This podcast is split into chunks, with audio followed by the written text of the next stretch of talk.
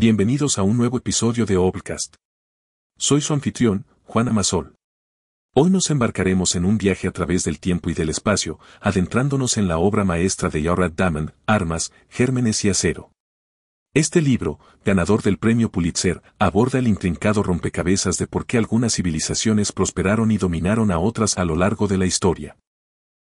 A través de este episodio, exploraremos los 10 puntos clave que Diamond presenta y lo conectaremos con situaciones y ejemplos que se hacen eco en nuestra vida actual. Prepárense para un viaje de descubrimiento que revela las claves de nuestro pasado y cómo han moldeado nuestro presente. Comenzamos nuestro recorrido con el primer pilar de la obra de Jared, la teoría geográfica. Jared, en su meticuloso análisis, sostiene que la geografía ha sido una fuerza invisible pero omnipresente que ha guiado el destino de las civilizaciones. ¿Por qué? te preguntarás. Es muy sencillo, las regiones del mundo que tuvieron la fortuna de contar con vastos y fértiles terrenos, ríos navegables y una topografía beneficiosa, dieron a sus habitantes las herramientas iniciales para prosperar. Por ejemplo, mientras que Yurache, con su extenso eje este-oeste, facilitó la difusión de cultivos y tecnologías, regiones como África, con un eje norte-sur, encontraron más dificultades debido a los cambios climáticos y geográficos. Pero, ¿Cómo se refleja esto en nuestro mundo actual? Bueno, no tenemos que ir muy lejos para verlo. Las ciudades portuarias modernas, aquellas que tienen acceso al mar, son testimonio viviente de este principio. Estas ciudades como New York, Rotterdam o Buenos Aires suelen tener economías más fuertes y una diversidad cultural palpable. El acceso al mar no solo proporciona rutas de comercio sino también una mezcla de ideas, culturas y oportunidades. Mientras tanto, las ciudades del interior, aunque ricas en otros aspectos, a menudo no experimentan este mismo nivel de intercambio y crecimiento económico. Entonces, al reflexionar sobre la teoría geográfica de Jared, nos damos cuenta de que la geografía no es solo el estudio de montañas y ríos, sino el estudio de cómo el entorno modela nuestras oportunidades, desafíos y, en última instancia, nuestro destino como civilizaciones. Continuando nuestro viaje por la obra de Jared, nos adentramos en la esencia misma de la vida, los cultivos domesticables. Imagina por un momento las vastas llanuras de Eurasia hace miles de años. En estas tierras, nuestros antepasados se encontraron con una variedad de plantas y animales que podían ser domesticados. Desde el trigo hasta la cebada, pasando por animales como la oveja y la cabra, estos recursos naturales ofrecieron a las sociedades la oportunidad de asentarse y dejar atrás una vida nómada. Esta revolución agrícola no solo permitió el crecimiento de poblaciones, sino que también dio origen a las primeras ciudades, al comercio y en última instancia, a las civilizaciones tal como las conocemos. Todas las regiones que tuvieron esta ventaja de contar con una rica biodiversidad domesticable, sin duda, tomaron la delantera en la carrera del progreso humano. Pero, ¿qué pasa en nuestra era moderna? Hoy, la domesticación ha tomado un giro tecnológico. Estamos en la era de la biotecnología y la ingeniería genética. Las naciones que invierten en estas avanzadas tecnologías están rediseñando el futuro de la producción de alimentos. Ya no solo se trata de tener tierras fértiles, sino de cómo manipulamos y mejoramos esos cultivos para garantizar la seguridad alimentaria en un mundo con una población en constante crecimiento. Los países que hoy buscan liderar la investigación agrícola y biotecnológica están posicionándose como las potencias alimentarias del mañana, asegurando no solo su supervivencia sino también su prosperidad. Así, mientras reflexionamos sobre la influencia de los cultivos domesticables en nuestro pasado, también debemos mirar hacia el horizonte y entender cómo la ciencia y la tecnología están redefiniendo nuestro futuro alimentario. Avanzando en nuestro viaje por la obra de Jared, llegamos a un concepto geográfico que ha moldeado silenciosamente el curso de la historia humana, la difusión este-oeste. En el vasto continente de Eurasia, la disposición geográfica en un eje principal este-oeste jugó un papel crucial en la evolución de las civilizaciones. A diferencia de un eje norte-sur, donde las condiciones climáticas pueden variar drásticamente, un eje este-oeste permite que cultivos, tecnologías e ideas se difundan con relativa facilidad a lo largo de latitudes similares. Piénsalo de esta manera, mientras que el trigo podría prosperar a través de vastas extensiones de Eurasia, desde el Medio Oriente hasta China, un cultivo como el maíz, originario de Mesoamérica, tuvo dificultades para viajar hacia el sur, hacia los Andes, debido a los cambios drásticos en altitud y clima. En el mundo contemporáneo, vemos ecos de esta difusión este-oeste. Las tendencias y tecnologías en Europa y Asia, por ejemplo, a menudo se difunden con una velocidad y eficiencia asombrosas. Desde la moda hasta los avances tecnológicos, vemos una rápida adopción y adaptación a lo largo de estos continentes. Por otro lado, la difusión entre el norte y el sur de América a veces se ve obstaculizada, no tanto por razones geográficas, sino por barreras políticas, económicas y culturales. Es fascinante darse cuenta de cómo la orientación geográfica de un continente, algo que podría parecer tan trivial, ha tenido repercusiones tan profundas en la historia y desarrollo humano. Y mientras reflexionamos sobre ello, también podemos ver cómo las dinámicas de la difusión este-oeste siguen influyendo en nuestro mundo globalizado de hoy. Adentrándonos aún más en el entramado del libro Armas, Gérmenes y Acero, llegamos a un punto que nos conecta directamente con el reino animal, los animales domesticables. Imagina por un momento las vastas estepas de Eurasia, donde el majestuoso caballo galopaba libremente, o los fértiles valles donde el robusto buey araba la tierra. Estas bestias, al ser domesticadas, no solo proporcionaron a las civilizaciones alimentos y recursos, sino que también potenciaron la agricultura y el transporte. Las sociedades que contaron con estos animales pudieron cultivar más tierras, transportar bienes a mayores distancias y, eventualmente, establecer rutas comerciales y expandir sus territorios. Es más, la domesticación de animales como el caballo permitió la movilidad de ejércitos, y con ello, la conquista y consolidación de imperios. Pero, ¿qué significa esto en nuestra era moderna? Si bien ya no dependemos de bueyes para arar nuestros campos, ni de caballos para cruzar continentes, la esencia del transporte y la infraestructura sigue siendo fundamental. Pensemos en cómo las metrópolis modernas con sistemas de transporte eficientes, desde trenes de alta velocidad hasta aeropuertos internacionales, se convierten en hubs de innovación, comercio y cultura. Aquellas regiones que invierten en infraestructura, que es el equivalente moderno de domesticar y aprovechar la fuerza de los animales en el pasado, prosperan a un ritmo vertiginoso. Así, mientras celebramos los logros de nuestros antepasados al domesticar a estas magníficas criaturas, también debemos reconocer y valorar la importancia del transporte y la infraestructura en nuestro mundo globalizado. Mientras navegamos por el océano de sabiduría que nos ofrece Jared Daman, nos encontramos con una corriente poderosa y, a veces, devastadora, los gérmenes y enfermedades. A medida que las sociedades crecían y se asentaban, formando grandes conglomerados urbanos y domesticando animales, surgía un lado oscuro. Con la proximidad y densidad de población, las enfermedades encontraron un caldo de cultivo perfecto para propagarse y mutar. Estas enfermedades, a menudo transmitidas de animales a humanos, se convirtieron en armas inadvertidas cuando las civilizaciones entraron en contacto. Las poblaciones que no habían estado expuestas a ciertas enfermedades sufrían tremendamente al enfrentarse a patógenos desconocidos. Un ejemplo de ello fue la llegada de los europeos al Nuevo Mundo, donde enfermedades como la viruela diezmaron a las poblaciones indígenas. ¿Y en nuestra era contemporánea? No necesitamos mirar más allá de la reciente pandemia de COVID para comprender el poder y el impacto de las enfermedades en nuestra globalizada sociedad.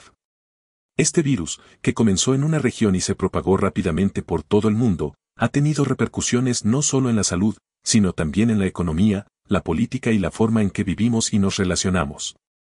La interconexión global, que ha traído innumerables beneficios, también ha demostrado ser vulnerable ante amenazas biológicas. Por eso, al reflexionar sobre el papel de los gérmenes y enfermedades en la historia, debemos ser conscientes de la fragilidad de nuestro entramado global y la necesidad de prepararnos y protegernos contra futuras amenazas. Continuando con nuestro periplo por el laberinto de conocimientos que nos brinda armas, gérmenes y acero, llegamos a una herramienta que revolucionó la historia humana. El desarrollo de la escritura. Imagina un mundo sin letras, sin registros, sin literatura. Un mundo donde cada generación tiene que aprender de nuevo, sin el beneficio de la sabiduría de sus antepasados registrada en papel. Las primeras sociedades que adoptaron sistemas de escritura, como los sumerios con su cuneiforme o los egipcios con sus jeroglíficos, desataron un poder inmenso. La escritura no solo permitió registrar y transmitir conocimientos, sino que también facilitó la administración de vastos territorios y la codificación de leyes. De repente, la humanidad tenía la capacidad de construir sobre los cimientos del pasado, y no desde cero con cada nueva generación. Si trasladamos este concepto al mundo moderno, nos encontramos con una revolución aún más profunda, la revolución de la información. Si la escritura amplió el horizonte de lo que una civilización podía alcanzar, Internet lo ha multiplicado exponencialmente. Hoy, con un simple clic, tenemos acceso a la suma del conocimiento humano, conectando culturas, ideas y personas como nunca antes.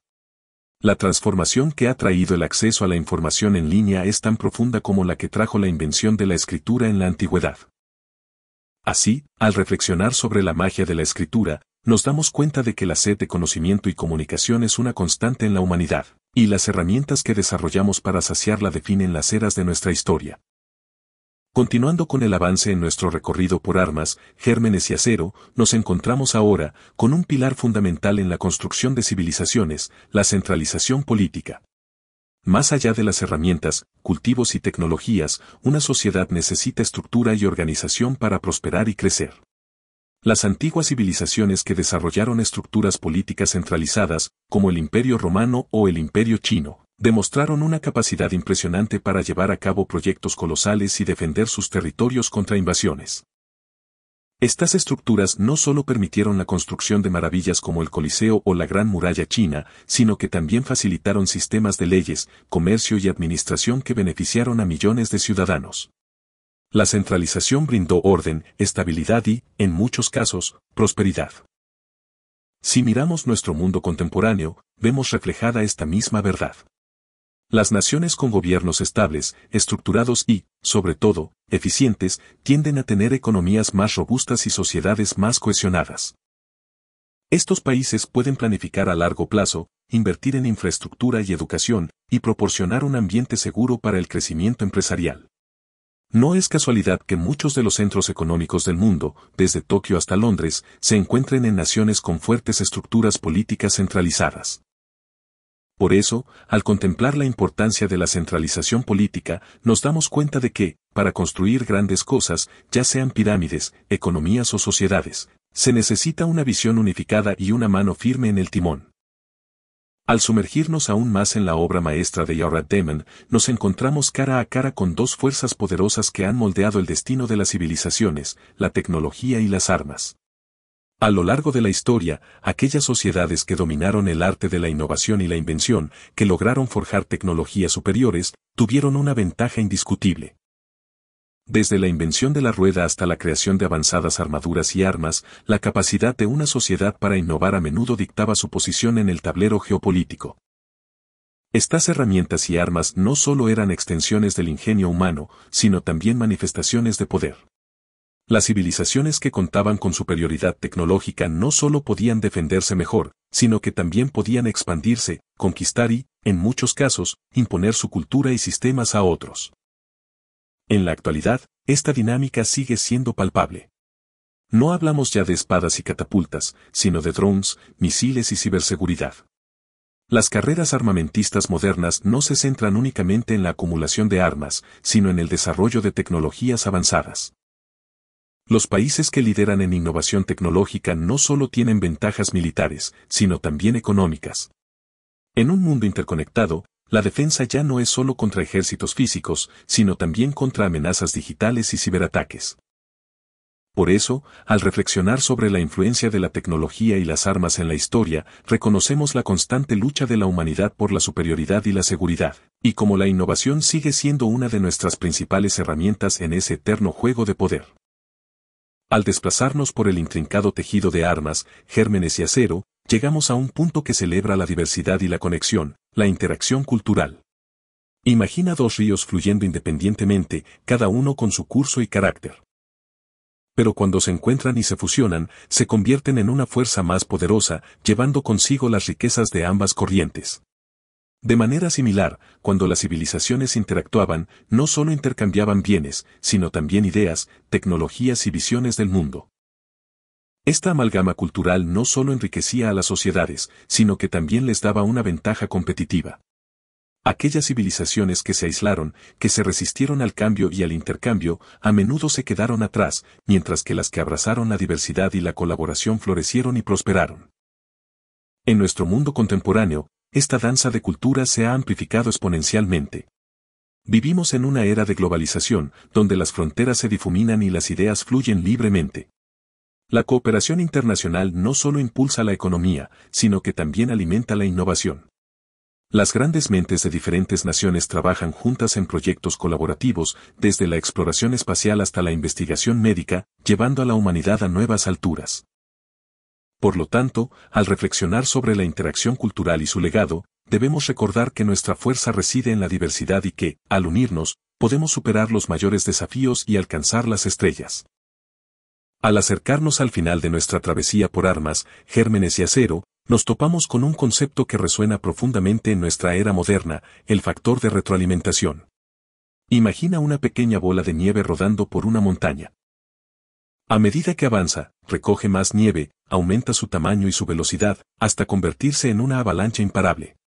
De la misma manera, las sociedades que lograron ventajas iniciales en áreas como la agricultura o la tecnología vieron cómo estas ventajas se amplificaban y acumulaban con el tiempo, impulsando un crecimiento exponencial. Esta acumulación no fue simplemente aditiva, sino multiplicativa. Una ventaja llevaba a otra, y esta a su vez llevaba a varias más. Por ejemplo, una sociedad con técnicas agrícolas avanzadas podía sustentar a una población mayor, lo que a su vez permitía la especialización de oficios, impulsando la innovación y la tecnología.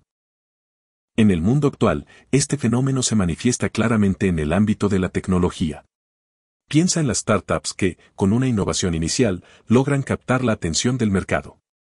Esta atención inicial atrae inversores, lo que permite una mayor innovación, que atrae a más usuarios, y así sucesivamente.